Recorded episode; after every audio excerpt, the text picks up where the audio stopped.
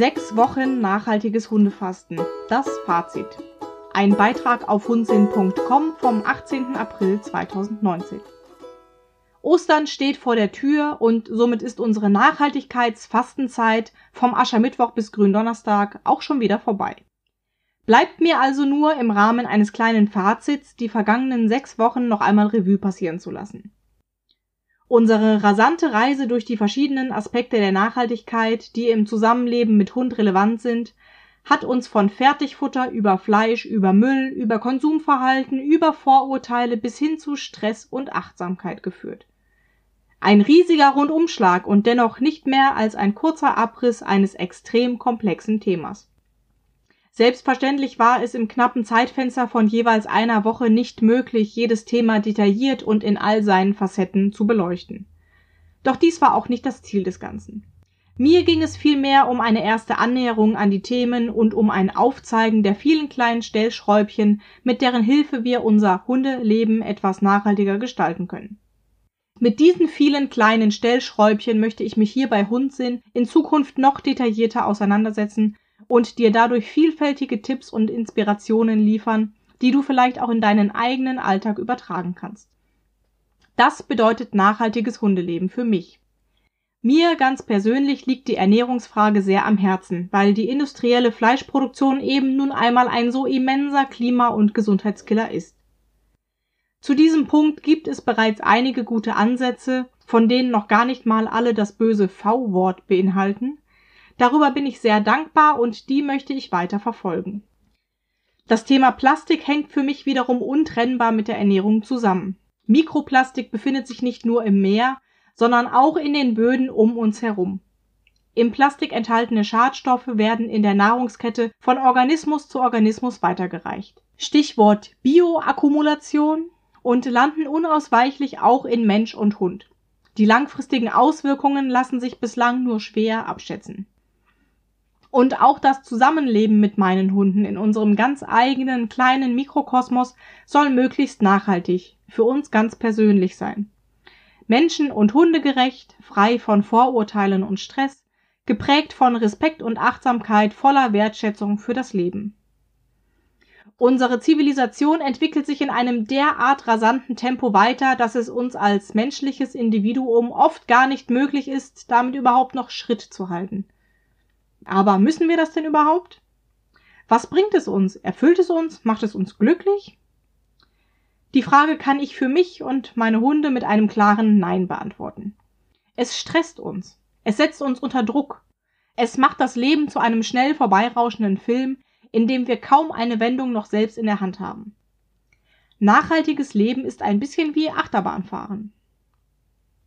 Doch auch unser Wunsch danach, die Welt zu verbessern, kann uns stressen und unter Druck setzen, wenn wir uns zu sehr in das Thema verbeißen. Das ist meiner Meinung nach auch die große Gefahr, in die man sich begibt, sobald man sich mit dem Thema Nachhaltigkeit auseinanderzusetzen beginnt. Es ist ein bisschen so, als würde man in eine Achterbahn einsteigen, die im Dunkeln fährt. Vielleicht hat man eine grobe Vorstellung von dem, was einen erwarten könnte. Während der Fahrt gibt es ab und an einen kleinen Lichtblick, der am Wegesrand Dinge und vielleicht auch ein Stück des weiteren Streckenverlaufs erkennen lässt. Doch meist weiß man nicht, ob es gleich aufwärts, abwärts oder in ein Looping geht, ob die Fahrt schneller oder langsamer wird, und man weiß auch nicht, wann sie zu Ende sein wird. Vielleicht rauscht die Bahn ja auch einfach noch einmal am Start vorbei und alles beginnt wieder von vorne. So fühlt sich für mich auch das Thema Nachhaltigkeit an. Hat man einmal begonnen, sich damit zu beschäftigen, weiß man bald gar nicht mehr. Wo fange ich an? Wo höre ich auf? Gerade die sensibleren Gemüter unter uns dürften damit schnell an den Rand der Überforderung kommen. Und ich schließe mich damit ein. Die wohlwollenden Gedanken fangen an, Achterbahn zu fahren. Die Spirale könnte in etwa so aussehen. Fleisch ist so schlecht fürs Klima, aber mein Hund frisst nichts anderes. Veganes Futter kommt mir nicht in den Napf. Eier und Milchprodukte sind doch auch nicht besser. Mein Trockenfutter gibt es nur im Plastikbeutel, aber es ist eben das einzige, was mein Hund verträgt.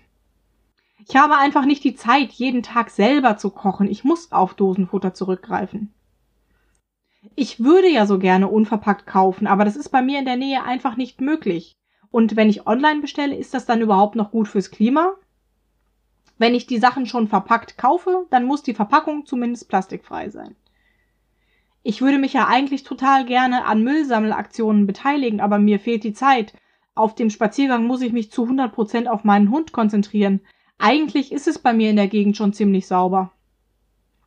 Oh Mist, unser Plastikspielzeug ist schlecht für den Planeten und auch noch ungesund für meinen Hund. Muss ich jetzt alle Sachen wegwerfen und wieder neu kaufen, sodass ich nur noch gute ökologische Materialien habe, oder soll ich sie vielleicht doch erst einmal weiterverwenden? Muss ich denn wirklich alles selbst herstellen oder darf ich vielleicht doch auch ab und zu noch was kaufen? Stress durch den Wunsch, alles richtig zu machen. Und so weiter und so fort. Die intensive Auseinandersetzung mit dem Thema kann vor allem zu einem führen, Stress denn uns packt das schlechte Gewissen, dass wir nicht allen Ansprüchen an ein nachhaltiges Leben gleichermaßen gerecht werden können. Ja, wenn es um die Zukunft unseres Planeten geht, werden in der Tat oftmals Horrorszenarien an imaginäre Wände gemalt. Das kann einem schon mal Angst machen und einen auch ganz schön unter Druck setzen. Aber das ist auch gut so, denn nur mit Hilfe dieser Horrorszenarien ist es überhaupt möglich, die breite Masse darauf aufmerksam zu machen, dass dringend etwas passieren muss. Fünf vor zwölf ist längst vorbei. Natürlich treibt einen da schnell die Sorge um, dass wir den fortschreitenden Verfall der Umwelt um uns herum nur aufhalten können, wenn wir ab sofort unser Leben radikal umstellen. Und dann kommt da der Gedanke, ach, das bringt doch alles sowieso nichts, was kann ich denn schon groß ausrichten? Selbst wenn ich mein Leben komplett umkremple, solange die anderen das nicht auch tun, passiert doch sowieso nichts. Was aber, wenn die anderen womöglich genauso denken? Wenn alle einfach nur den Kopf in den Sand stecken und abwarten, wie lange Mutter Erde unserem Verhalten noch standhalten kann. Richtig, dann kann und wird sich auch wirklich nichts ändern. Aber wenn jeder von uns an den Stellschrauben dreht, an denen es ihm gerade möglich ist, dann können sich Dinge ändern. Nicht jedem von uns wird es möglich sein, alles umzusetzen, und der eine oder andere Punkt wird uns ganz sicher auch ein Stück weit aus unserer Komfortzone herausführen oder uns dazu nötigen, mit alten Gewohnheiten zu brechen.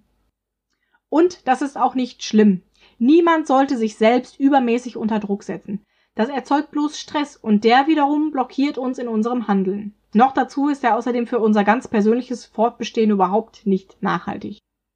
Aber wenn jeder von uns einen kleinen Schritt geht und wo immer möglich seinen kleinen Beitrag leistet, dann sind das schon sehr viele kleine Schritte in die richtige Richtung. Sehr viele mehr übrigens, als man mit einem im Sand steckenden Kopf zu gehen in der Lage ist.